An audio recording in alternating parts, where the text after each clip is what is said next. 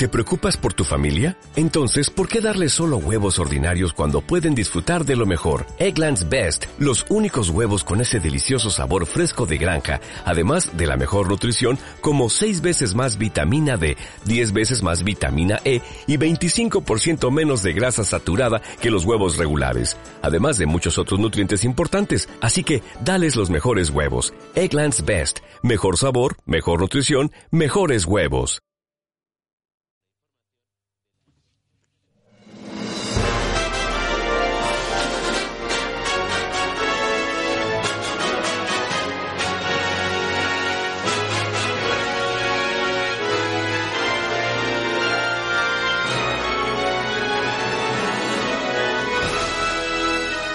Papiros de Guerra, su blog literario en las ondas.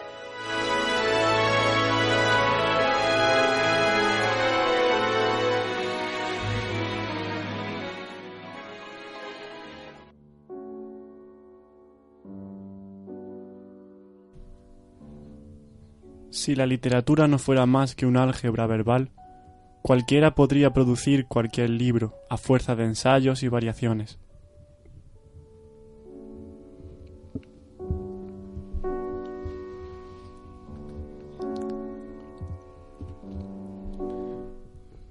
Buenas tardes, esto es Papiro de Guerra aquí en la 103.9 de la FM, 7 y 6 de la tarde, como, como cada jueves alterno, ¿no? Eh, volvemos con nuestra literatura, volvemos con nuestro debate literario, como siempre, y sobre todo con muchísimas ganas, en un programa que sin duda pretendemos que sea muy dinámico, eh, y sobre todo gracias a que Marcos nos ha vuelto a dar la tablet. la tablet que es sin duda el cetro de- del presentador de radio. Sin duda que la tengo en mi poder y que nadie va a tocar. Eh, un saludo al capitán Anacardo y espero que se conecte. Tenemos eh, hoy en nuestro programa a mi querida Virginia, a nuestra gran colaborado- colaboradora Marina y al que sin duda va a ser el protagonista de hoy, eh, nuestro querido Paco, nuestro querido Pachi, eh, antaño que era eh, Randolph, que no sé si, no sé si lo recuerda.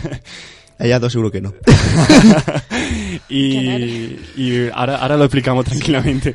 Y, y volvemos con un formato antiguo, ¿no? Con un formato de, del primigenio papiro de guerra, de- del origen de, de papiros de guerra, que era sin duda el de... eh, Hace tres años. Sí, sí, sin duda el de... Sí, de pronto, ¿eh? ¿Hacer daño? Hace tres años. Ah, había entendido hacer daño. Hacer Digo, daño. "Oh". No, hombre, no. Todavía no hemos hecho no daño. y, y bueno, sin duda que, que retomará esa, esa dinamicidad ¿no? que tenía el, el, el formato de, de narrar cuentos, ¿no? de narrar eh, relatos cuanto, cuando antes en Papiro de Guerra estaba todo lleno de, de, gente que escribía narrativa. Y, ¿Y hasta tú? que- claro, y yo. O sea, estaba ahí lo que, estaba ahí lo que escribía y cuentos. Y luego estaba yo, que me tenían como, como una oveja negra. Ya somos dos. Ya Ovejas somos dos, ya negras. somos dos, y las ovejas negras tenemos el poder. Solamente ha subido la oveja negra y el loco nada más. Exactamente.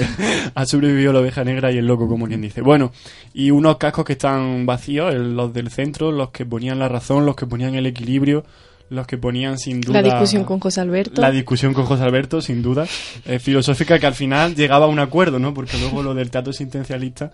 eh, en cierta manera, pues estoy de acuerdo con mi compañero Álvaro que está en su casa, que está resfriado, mm, si no recuerdo Está mal malito, sí. está malo y que le mandamos un abrazo, un saludo y, y quédate, quédate con nosotros que sé que nos estás escuchando y que te tenemos alguna que otra sorpresa preparada. Solo una, en verdad que, pero bueno, da, esto da, esto da pie a, No ilusiona a la gente. Claro, no ilusiona a la gente. Eh, y bueno, Paco, el relato, ¿no? Que, que es el, el arte de la literatura, ¿no? Como hemos escuchado en Borges, que ha sido la, eh, la primera frase. Y bueno, mi primera pregunta, eh, bueno, esto va a ser como, vamos a, digamos, a introducir un poco eh, cómo es la creación literaria, discutir la creación literaria con, con Paco y si se os ocurre alguna pregunta, eh, me interrumpís con toda la mala educación Vale. y se lo preguntáis a Paco, ¿vale? Todo es fomentar debate. Y bueno, eh, Paco, yo mi primera pregunta es, eh, a- vamos a, am, sacando a colación un poco lo que, lo que he leído de Borges al principio, eh, la creación literaria, ¿no? La creación del, del relato, ¿es algo matemático? ¿Hasta qué punto es inspiración? ¿Hasta qué punto es delirio? Pero siempre, tú puedes pensar alguna experiencia que tú has tenido y transformarla en lo que tú quieras. Eso está, Eso- eso, eso de eh, empezar. eso está bien, pero luego ya te puedes venir siendo e inspirarte de otras formas, como es los sueños, sí, y de los sueños puedes sacar lo que tú quieras. Ahora, tú bien, tú puedes después coger ese material y manejarlo con sentido. O sea, forjarlo con la lógica, entre comillas. Sí, bueno, ya en la primera cosa ya estoy en desacuerdo. ¿Tiene que ser necesariamente en la experiencia? Experiencia. Claro que no, te a meter si quieres, ¿por qué no? Ahí está la Invéntatelo. ahí está la clave. Ahí está la clave, en que tú puedas crear el universo eh, a tu antojo. Y ya De bajo hecho- mi punto de vista el, el sentido que tiene que tienen los relatos. De hecho, este relato va más o menos de eso, de crear un mundo. Entre comillas, por supuesto. Nos vamos a llevar bien, Paco. Hoy como no me trae a Valle Inclán, pues, siempre que no me hable de Valle Inclán nos llevaremos bien. Ahí va Inclán. El vasco que nació en Galicia. el vasco que nació en Galicia, sin duda. Y, y bueno, de respecto a hace tres años, ¿no? Esos papiros de guerra primigenios que, que estaban muy influenciados por Stephen King y por recuerdo que eran relatos muy terroríficos, ¿no? Aunque bueno, la mayoría de las que estaban en, en, en ese momento escribiendo eran gente muy estructural, ¿no? En ese sentido, bueno, y son gente muy, eh, digamos, estructural, ¿no? Que estructuraban mucho el cuento. Y sí es cierto que tú y yo éramos un poco... Clasistas, ella, yo digo, no vosotros. Quizás clásicos, claro. Es que no me gusta utilizar el término clasista. Porque claro, hay... Clásicos. Porque hay gente más rancia que ellos. Y entonces son- Bueno, pues en lugar de clasistas, clásicos. Clásicos, sí. Más que clasistas. Sí, a mí, me, no sé, me parecía más como, pues como eso, mentes estructuradas, ¿no? Mentes matemáticas, de álgebra, ¿no? Quizás. Es Pero no, de, que- pero no de literatura, ¿no? En ese sentido que, que nosotros éramos mucho más... Vamos, no éramos tampoco aquí unos bohemios, pero que éramos más... Éramos como... pasotas, ¿no? Libre. No, no, éramos Sí, como, quizá. digamos, como los novatos. no, no, más o menos era, era eso. O sea, yo, Es cuando, verdad, es yo cuando llegué aquí, Sí, sí, sí, sí. es escribí mi primer relato en 2015 para un concurso. En es verdad, es verdad. Es verdad, lo recuerdo, sí, sí, sí. Ujú.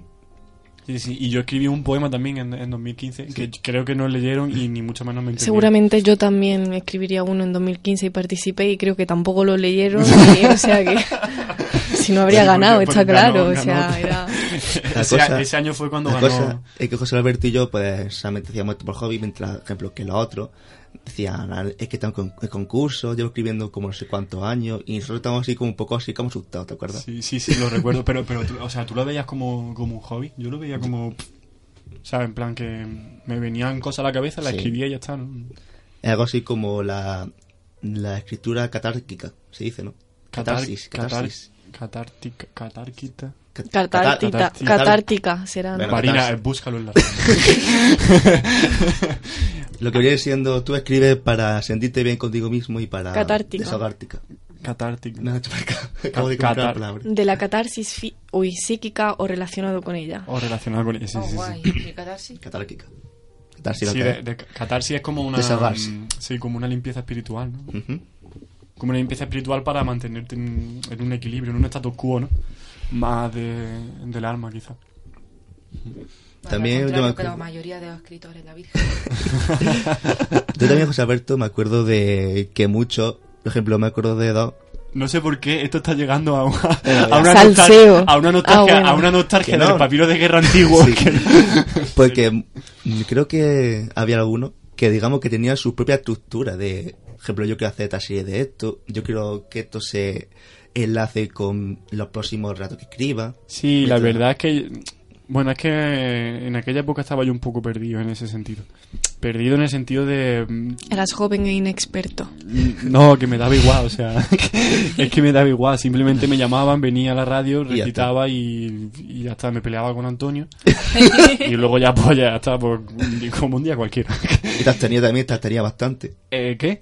Te abstenía, ¿te acuerdas? Me abstenía Esa bastante, frase, claro, cuando, cuando me cabreaba pues me negaba a hablar. Y... Serás cabezón, ¿no?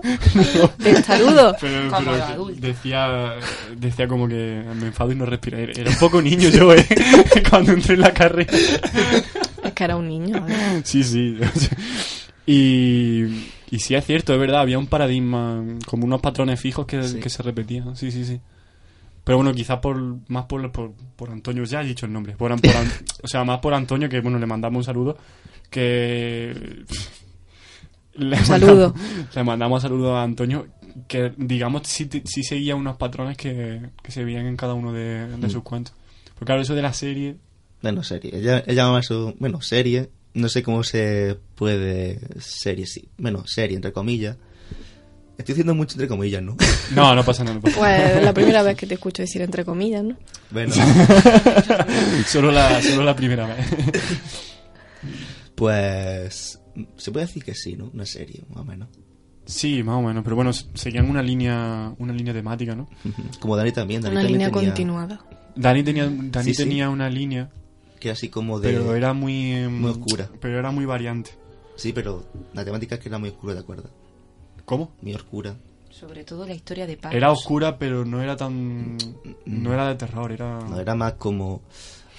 A ver, A mí de él, thriller. de no, él, de él, eh, eh, de él, sinceramente, solo me, me gustó un, un relato que a mí me impresionó mucho, que fue el del, el del batería. No sé si lo recuerdas. Que iban a un barranco, ¿no? ¿No ¿En te serio? acuerdas que...? Sí, sí, sí, sí. Sí, sí, sí, ese me impactó a mí bastante. Sí, vamos, luego vino el, digamos, la, la sátira posterior, ¿no? Porque yo, lógicamente, no voy a comentar en serio eso. Pero, pero, no sé, era una...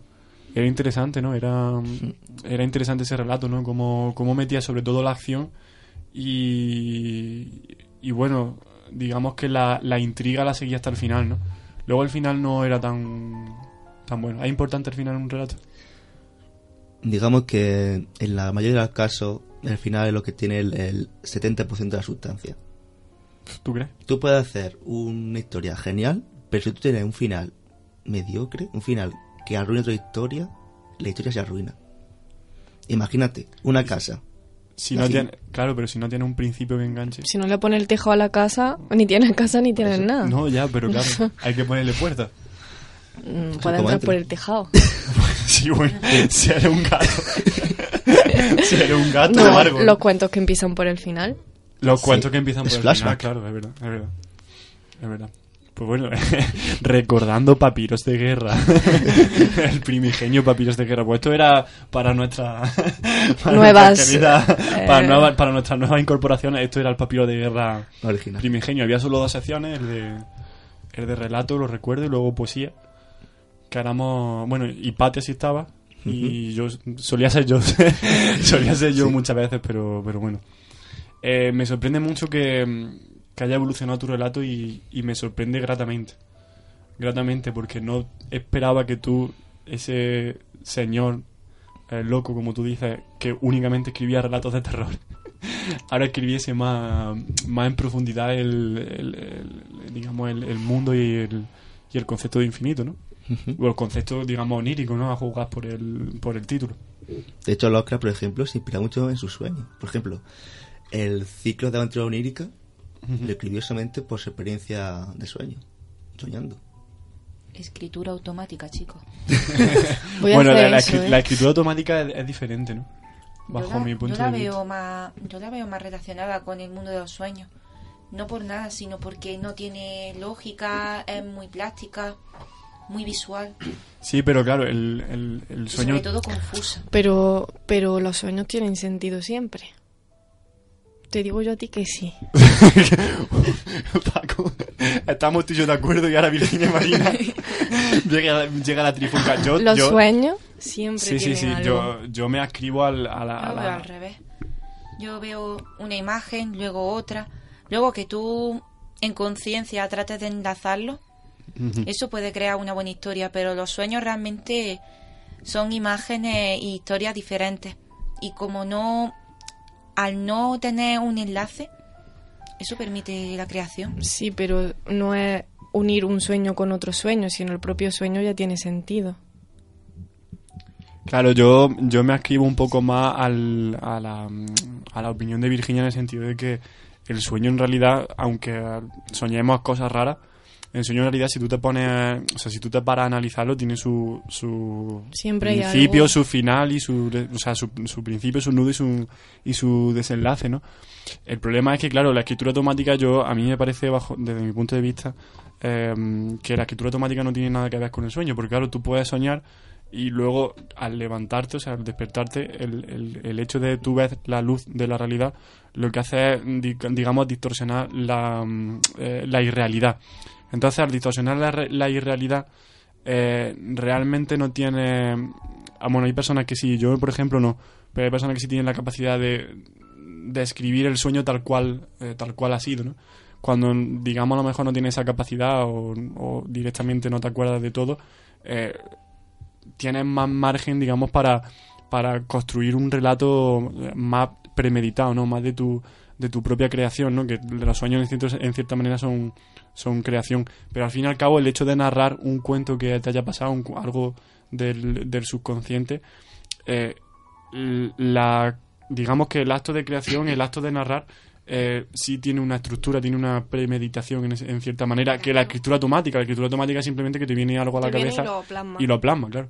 Es el- lo que he visto Te yo y la... plasma. El sueño, el subconsciente eh, se, se mete en el sueño, te hace cambiar.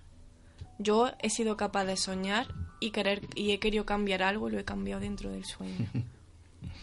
Pero hay otras veces que no, otras veces el propio subconsciente te lo cambia solo.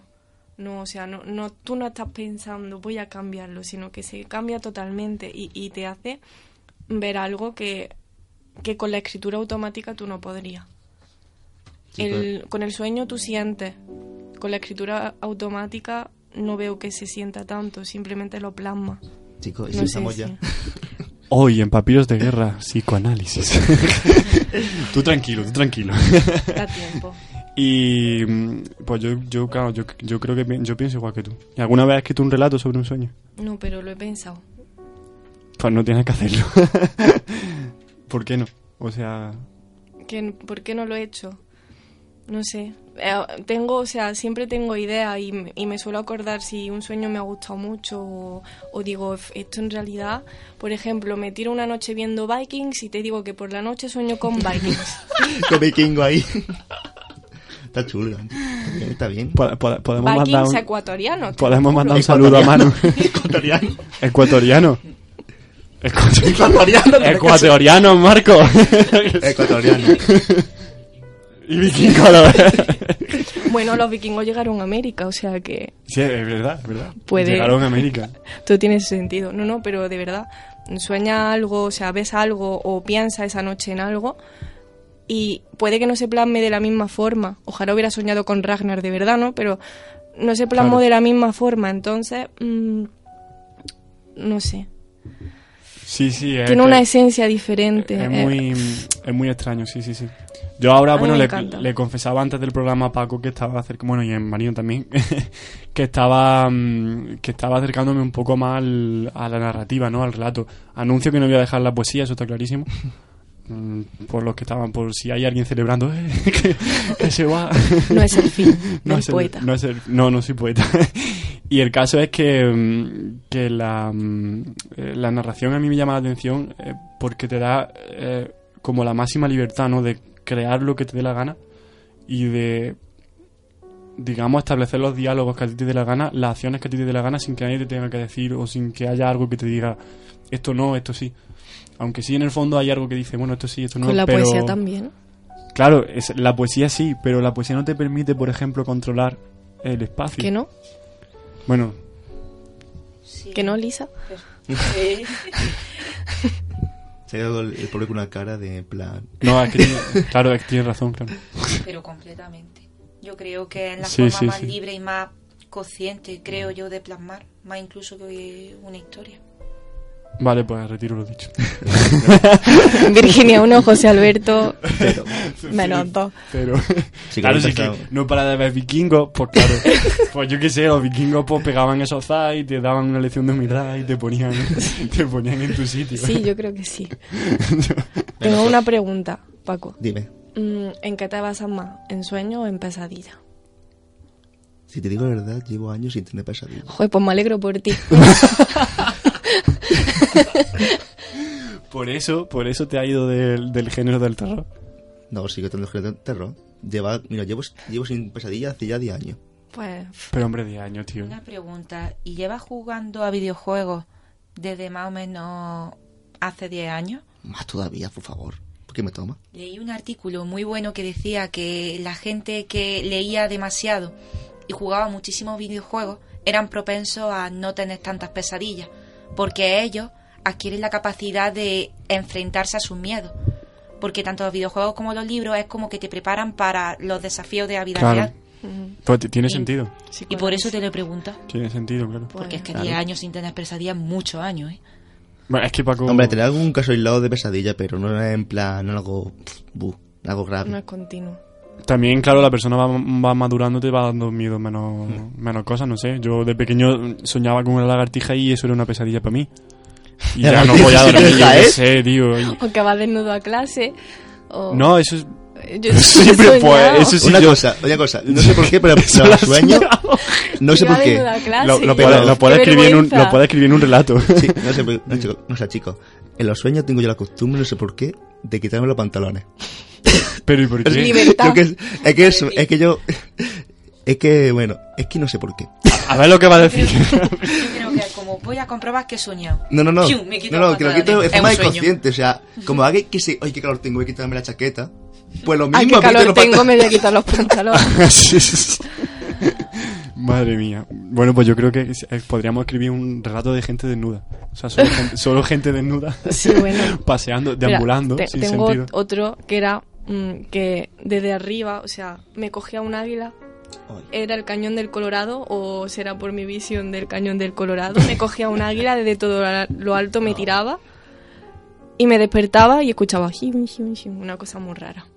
Y otro mía. sueño era que aparecía en blanco y negro y en cámara lenta haciendo, pues yo qué sé, lo mismo que coger este papel, pues en blanco y negro y en cámara lenta. Y no podía avanzar. Madre mía. Esos sueños son... Te digo lo que soñé esta noche, José Alberto. ¿Qué has ¿Qué has soñado? soñado? Pero, pero Soñé son- que te tragaba el bate, no sé por qué. Ah, es verdad, me lo has comentado esta mañana. Es verdad, me lo has comentado esta mañana. y yo no sé, en serio. Y yo lo, digamos, Es verdad. como la primera vez que pensé Pero que te veía. un sueño muy realista, ¿no? Que te tragabas el bate. Claro, está viendo, yo- yo soy de hueso fino. No, no, que te tragaba tra- a ti el bate. Sí, que que me te- traga el bate. si Pero en plan como en Harry Potter o que te metía dentro del váter y te tragaba. Sí, sí, en o- plan, y yo, y yo que Potter sacarlo. Te, tra- te tragaba el bate. que sé, tío, se me gusta Harry Potter. Sí, cuando Yo lo he visto, pero no el me acuerdo. Ministerio de Magia se meten dentro del váter y van allí. Me suena, me suena. Está el mundo mágico. Mario Bros. ¿eh? con las tuberías y todo. Sí, Mario Bros, ya está. Luego te sacaba y estaba mojado y temblando. Como los perrillos. cuando- Naked and cold. Madre Te mía. puse muy rara, tío. Madre mía, madre mía. ¿Cómo, cómo has progresado? ¿Cómo has progresado? Bueno, sí, que ahí empezó ya. Que sí, venga, empieza. Pues bueno, sí. eh, si queréis hacemos el paréntesis musical y luego... No soy ahí medio. Bueno, esta, esta canción va dedicada a nuestro querido Álvaro, que espero que nos esté escuchando. Y en cuanto pueda, Marco.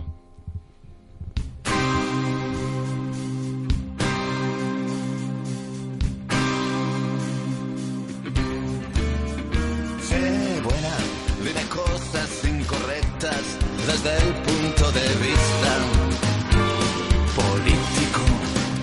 Sé buena, dime cosas incorrectas desde el punto de vista político. Un ejemplo, que eres rubia y que fumas, que no crees que Occidente sea un monstruo de barbarie dedicado a la sórdida tarea de cargarse el planeta.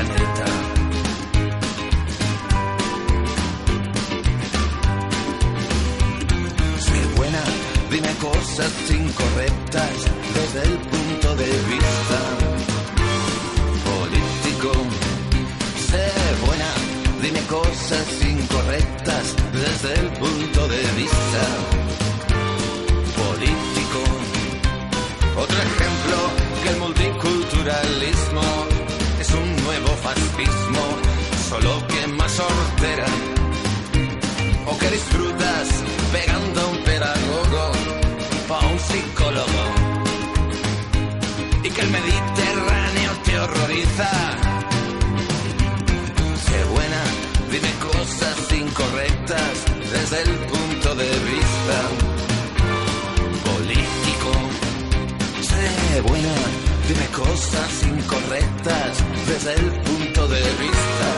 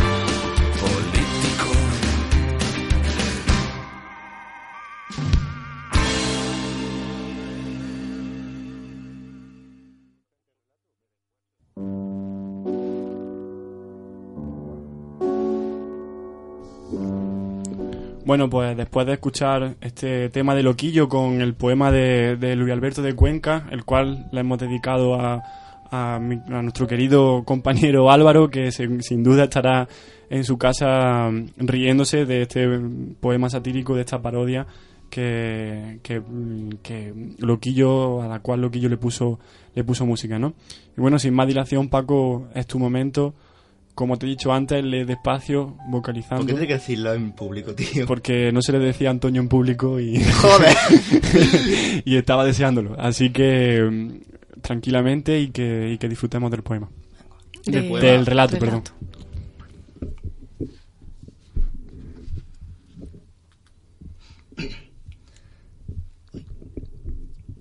Fernando era un joven normal y corriente. Cuando finalizó sus estudios en la universidad, se marchó lejos del nido familiar para buscar fortuna, aunque lo único que encontró era un puesto de camarero en un humilde restaurante. Este trabajo, aunque era muy duro, apenas le daba para vivir holgadamente. El joven trabajaba incansablemente todo el día, siempre con una sonrisa a los labios, ya que sabía que en casa le esperaba un destino mejor.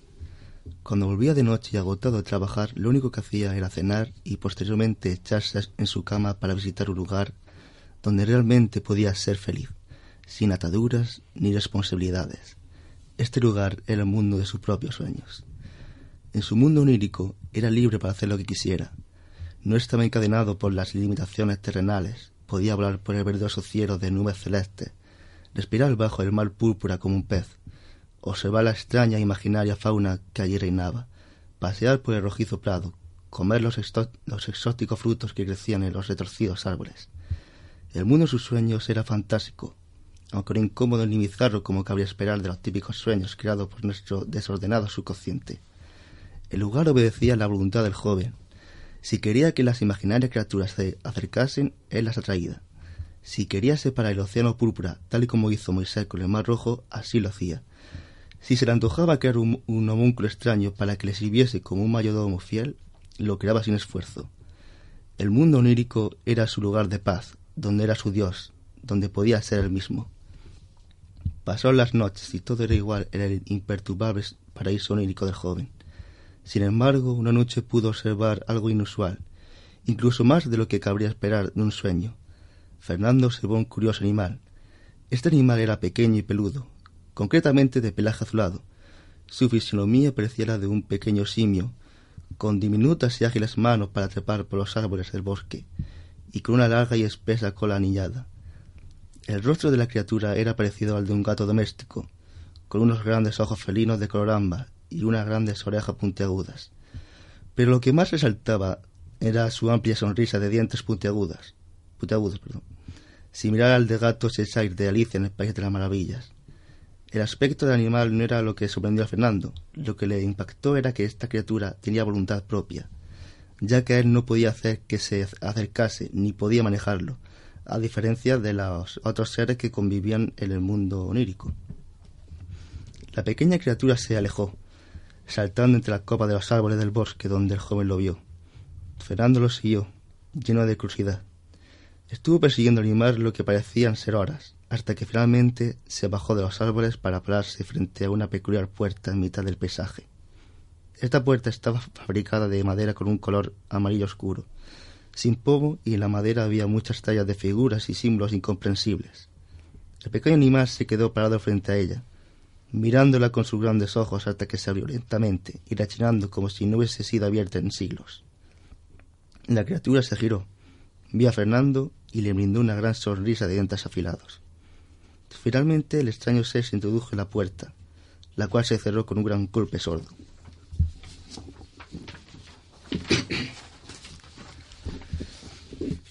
Fernando se acercó lentamente a la solitaria puerta. Nunca había entendido la expresión ponerle puertas al campo, por lo menos no de manera tan literal.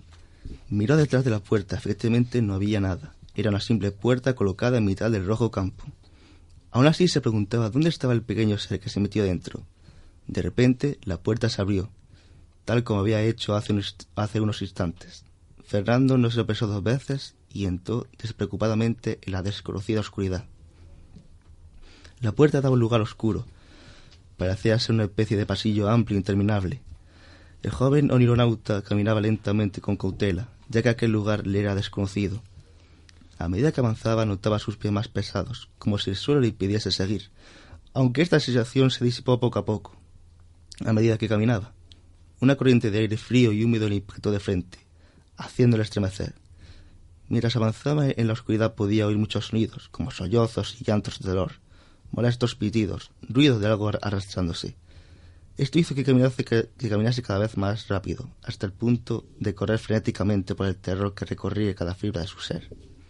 Mientras corría para escapar de lo desconocido, volvió a escuchar el amargo sonido de llantos desgarradores, acompañado de una especie de murmullo ininteligible. Finalmente vio una blanca y fría luz al final del camino. Corrió cada vez más y más, con la esperanza de salir de allí, hasta que la alcanzó. Cuando Fernando despertó estaba empapado de sudor. Suspiró aliviado de salir de aquella pesadilla. Intentó estirar sus brazos para alcanzar el interruptor de la luz, pero su muñeca se golpeó contra algo, impidiéndole estirar más el brazo. Intentó levantarse, pero su cabeza dio contra algo que lo hizo recortarse de nuevo. Fernando era consciente del tiempo que había estado en aquel profundo sueño. Cuando su olfato detectó el olor a tierra mojada, supo que estaba en una pesadilla de la cual no despertaría jamás. Buah.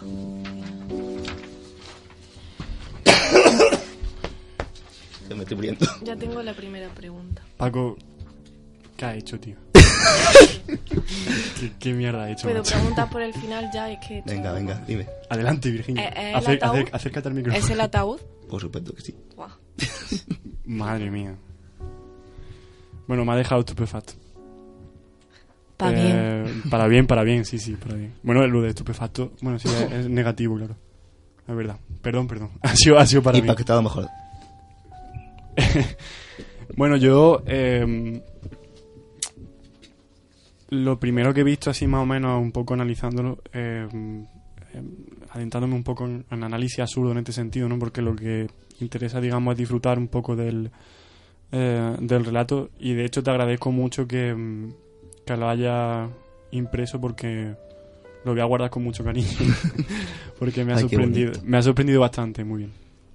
Y mm, la voz la voz del narrador no ha escogido la voz de tercera persona.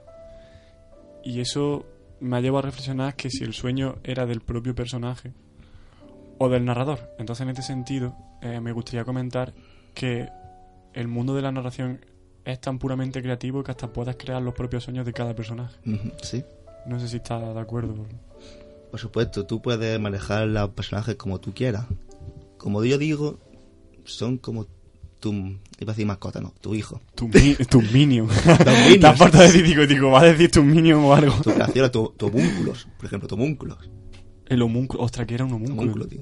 Es verdad, Se, homúnculo. se murió. Quien lo hizo se murió.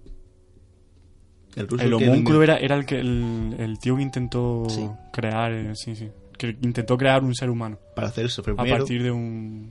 sí, de una para hacer eso fue primero, luego ya llegó un ruso y ese ruso pues murió en extrañas circunstancias. Sí, es cierto. Bueno, a pesar de, digamos, la, como bien ha apuntado eh, Virginia en esa clave, digamos, del texto, eh, a pesar de ser, digamos, tan tan impactante, ¿no? Tan profundo en ese tan Sueño profundo, profundo. un sueño profundo precisamente, ¿no? Está en ese sueño profundo, tiene líneas para ponerle que también es lo que me ha gustado de forma muy sutil, el humor, ¿no? Él nunca había entendido la expresión ponerle puerta al campo, por lo menos no de manera tan literal. Pero es que pero es que lo más genial es que lo escribe dos párrafos antes de dejar al lector eh, un poco, ¿no? Es como ríete, ríete que, Que va a llorar. que va a llorar, porque lo hace dos párrafos antes. Buah, increíble, Paco, de verdad. Madre mía. Me ha encantado. Vamos a decirle a David que nos lo ponga en el examen No, ostras, de narrativa. ¿Te imaginas? Hostia, ¿no hay huevo? No hay huevo a decirle, ¿has leído esto de Cortázar? Tía, hay huevo, tío. ¡Ostras! Paco, Paco, que lo hago, Paco. Tío, no, Paco, tú, hazlo tú, tú, tú. pero... Escúchame, que sí, mira, tú lo pones en Office Word. ¡Hostia! Ponemos aquí... Es como, o sea, Julio me recuerda al del mono también un poco, ¿verdad? Del mono. Sí, sí, sí. Macedonio Fernández. 1927. y, lo, y, lo, y lo ponemos, tío, joder, para el examen. Vamos de cabeza. Pues está chulísimo. Tiene muchas claves, lo que pasa es que, es que, claro, es para leerlo detenidamente, ¿no? Bueno, también el am, segundo párrafo, las descripciones no tan, tan exóticas, ¿no? El rojizo prado, ¿no? Eh, un, un cielo verdoso de nubes celestes. Mm, Juegan mucho con los colores, ¿no? Sí, Pero-. Juan Jiménez.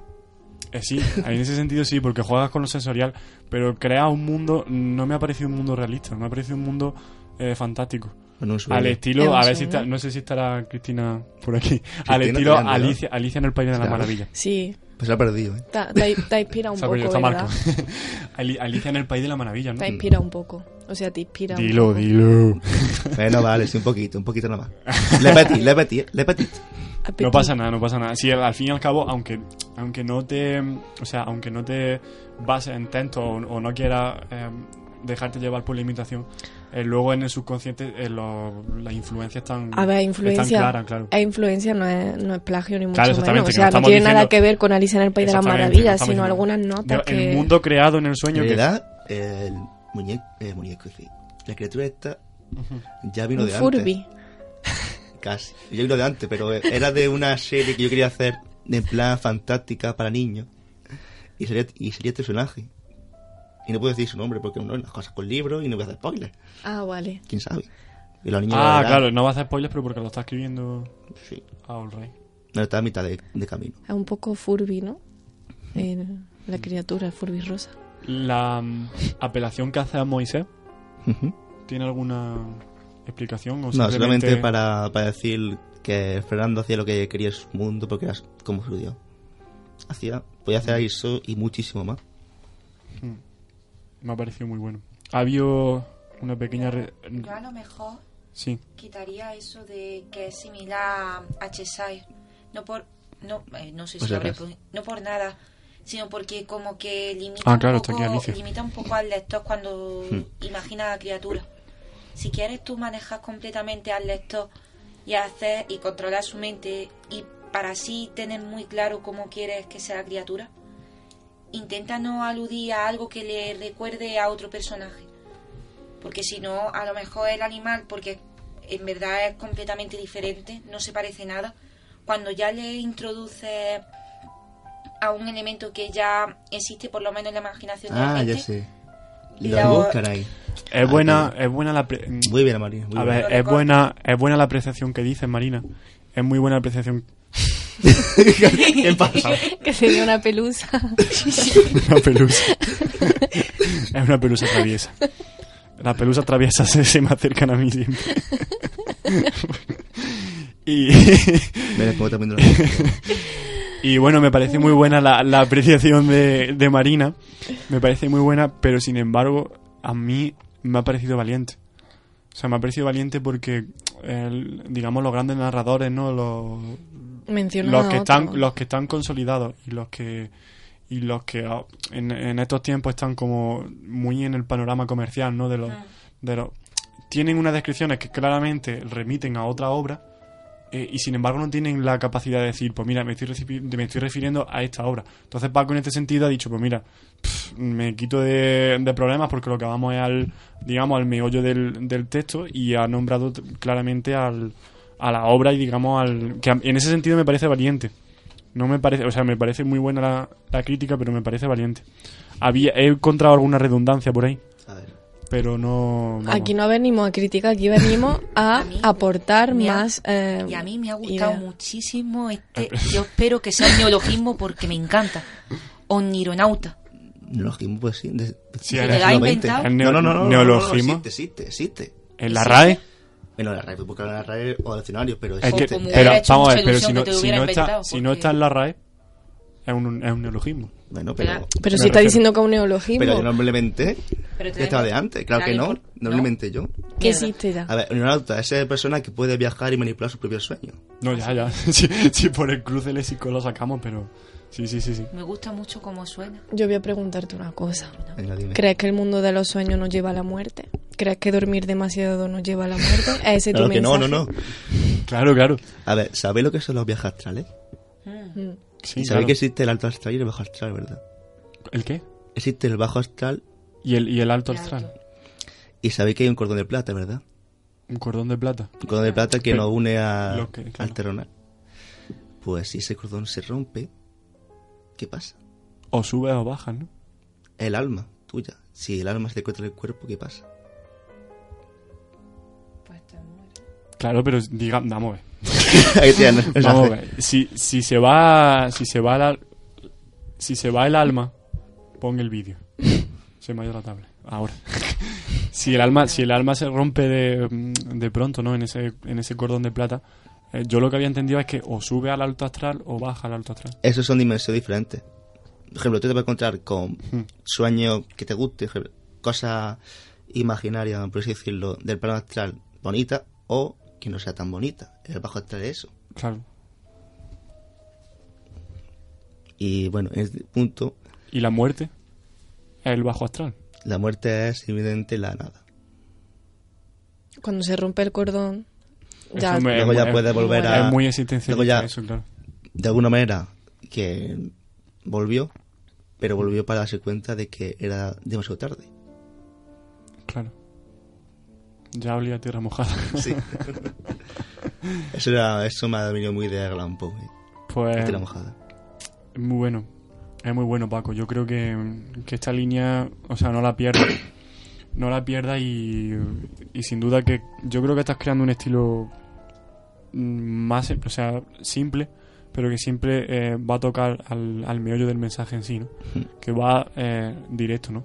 Y luego... del que ve de lo sabe perfectamente. choca.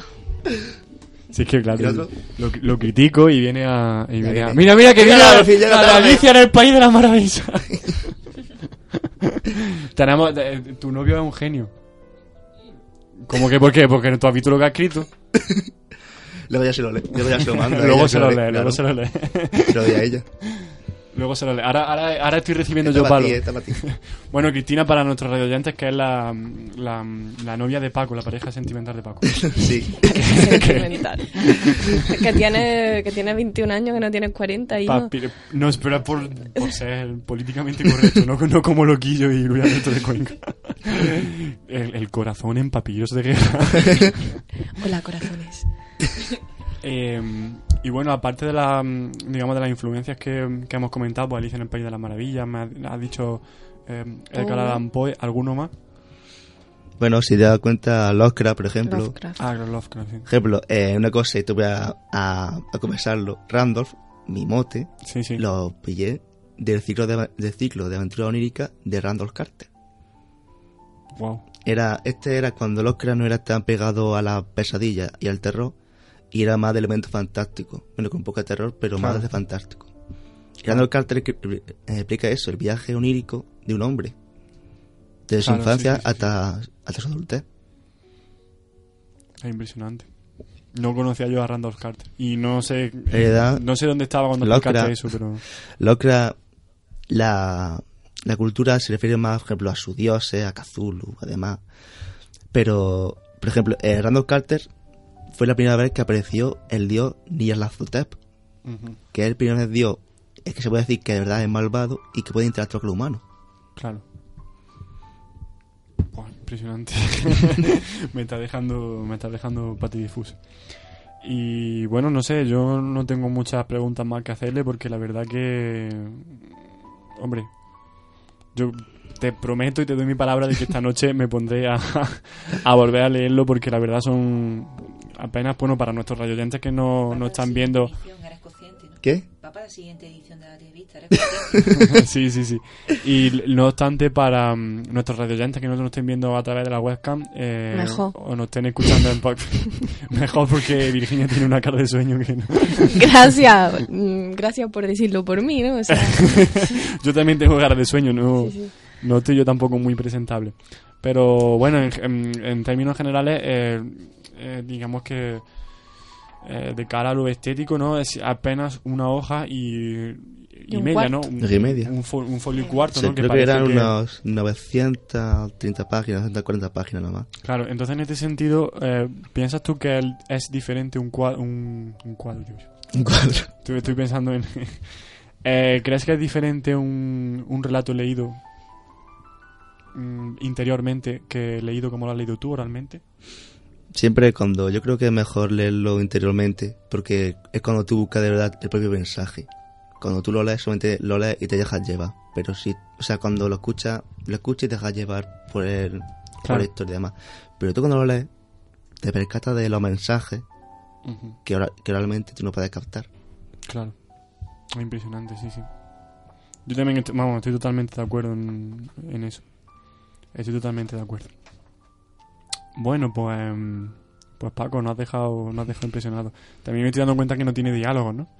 No. Que yo recuerdo que los, vamos, tus relatos primigenios, ¿no? Aquellos del, Tenía un 2000 poquito de diálogo, pero un poquito nada más. del 2015. Sí, pero que tenía, recuerdo sus diálogos Sí. bastante, ¿no? Y luego la otra parte de narrativa, ¿no? De, los, de las otras personas que hemos estado comentando antes, era muchísimo, muchísimo diálogo, ¿no? Sí. En ese, en ese sentido, ¿qué prefieres más? ¿El diálogo o, el, o este Depende. formato, no? Eso depende del- de los personajes. Es que exactamente, depende de los personajes. Si tú quieres tener un personaje bastante desarrollo, es mejor que tenga un diálogo. Pero si tú quieres meter un personaje en plan que sea un personaje transitorio, o sea, que no vaya más allá, es mejor esto sin diálogo. Sí, el problema es que cuando se, te, cuando se te manifiestan los personajes, no sé si te ha pasado a ti, pero cuando se te manifiestan los personajes o se te revelan, em, hay varios que si quieren hablarte, Hay varios que quieren constantemente mm, pedir la palabra eh, y hay otros que no. O sea, hay otros que simplemente son un constante silencio que te hace reflexionar sobre lo que están, Bueno, sobre lo que están pensando, ¿no? para eso está la secuela. pues bueno, eso eso tal vez haría mi hermano. para, para- yo creo que un rato de texto breve, de una 900 páginas, o sea, páginas, 900 palabras, Pero una 900, página y media. Un relato de 900 ¿Te páginas. imaginas? tío. Eso- Joder, no, ¿te eso es libro, eso es libro. Es verdad, tío. Eso es novela, eso no es relato, eso ya es el, novela. el- el sueño de Laura Gallego. Escribir 900 Claro, páginas. como- Creo que ya lo he hecho, lo he hecho. Mal, pero lo he hecho. Lo he hecho. Lo he hecho mal, pero lo he hecho. ¿Ha hecho 900 páginas? Creo que sí. No, no me lo creo. Hombre, un, ¿En, en una, en una novela? una novela. Con relleno se puede hacer cualquier cosa. Si no, que se lo digan a López de Vega. Hoy, hoy Virginia está sentando. no está Álvaro. Llevo Está durmiendo cinco horas todos los días desde hace dos semanas, así que yo creo que, que se me permita estar borde. Sí, sí, sí. Gracias. Pues sí, la verdad que sí. Oye, queda en pie lo de lo de pasar esto como un relato hispanoamericano. No, no, es que tú sabes, eh, podríamos descolocar a la gente, tío. Sí. Yo he dado la idea, yo digo que sí, que adelante. O sea, he dado la idea de... Como estoy viendo Marina, creo que ¿Te podía poner algunas comas. Se me ha pasado. ¿Has puesto, hombre, has puesto, pero- has puesto coma? Sí, pero No, todo- solo alguna que otra. No nos gustan los editores, Marina. Que no, hombre, que sí, hombre. No, no, no, que no, sí. esto, No, esto es la eh, esto- no, no, no, no, esto es lo más cercano a la voluntad del autor, no lo puedes A cambiar. mí me gusta así. A mí me gusta también. ¿Sí? ¿Por qué? Pero- ¿Porfa qué?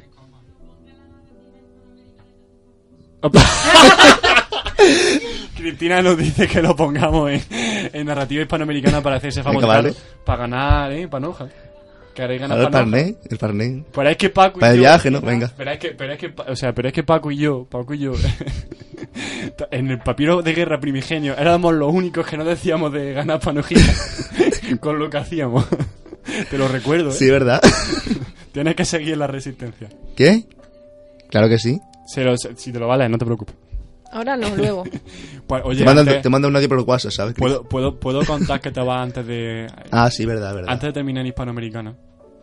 Que te vas antes de... O sea, te vas 10 minutos antes para que no, para, para que no pierdas el autobús. Bueno, ya, supuesto ya lo he contado en verdad. Bueno, tengo que irme ahora, si te das cuenta. Bueno, pues la próxima vez que hagas hispanoamericana y te vayas 10 minutos antes, coge el relato y, Y lo deja encima de la mesa. Sí, sí, lo dejas así en plan.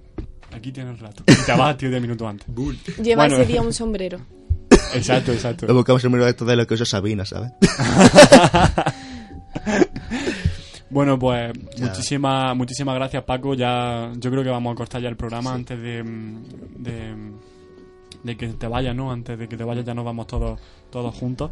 Y bueno, son las 8 menos 5, vamos a terminar un, un pelín antes, pero bueno, no pasa nada, son por 5 minutos, espero que nuestros radioyentes nos perdonen. Yo no os perdono. Álvaro creo que tampoco. Álvaro, Álvaro estará Álvaro, en el su casa pobre diciendo tico, estará diciendo, "Uf, no estoy yo y ya, ya falta la formalidad. la formalidad, Aquí. falta la formalidad. Falta La de cabeza aquí, ¿eh?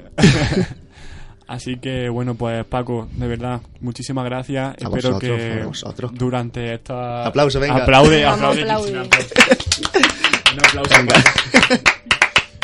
Espero que no sea el, el último el último relato, ¿no? Que, que narre esta Yo, por supuesto, en también este quiero... curso y bueno, el año que viene sin duda va a Yo, tener por supuesto, la una cosa antes de decir, Sí, no, sí. quiero también escuchar cosas de vosotros. No Sí, sí, mí, sí, vamos a ver.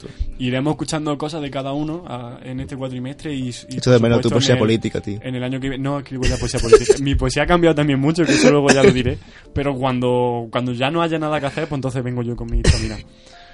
Em, pero eh, te lo agradezco de verdad y espero que, que, bueno, dejaremos que cada uno ya se vaya expresando con sus Mm. propias eh, manifestaciones para que a ti te dé tiempo tranquilamente. no quiero ninguna fecha de decirte, el jueves tienes que escribir un relato. Tío, No, no sé, no sé- no sé si te acuerdas, iba a recordar. No recordando, por no lo recuerdes. Li- Iba a llamar a CNT, eh, esto, esto es verídico. Iba a llamar a CNT, ¿no te acuerdas? que iba a llamar a la CNT para que le pegaran. bueno, perdón. perdón. Bueno, y nos marchamos, eh, no sin antes decir nuestro patrocinador. Bar Lontananza, tu bar de carretera. Pues muchas gracias, nos vemos dentro de dos semanas. Esto es Papiro de Guerra. Hasta pronto.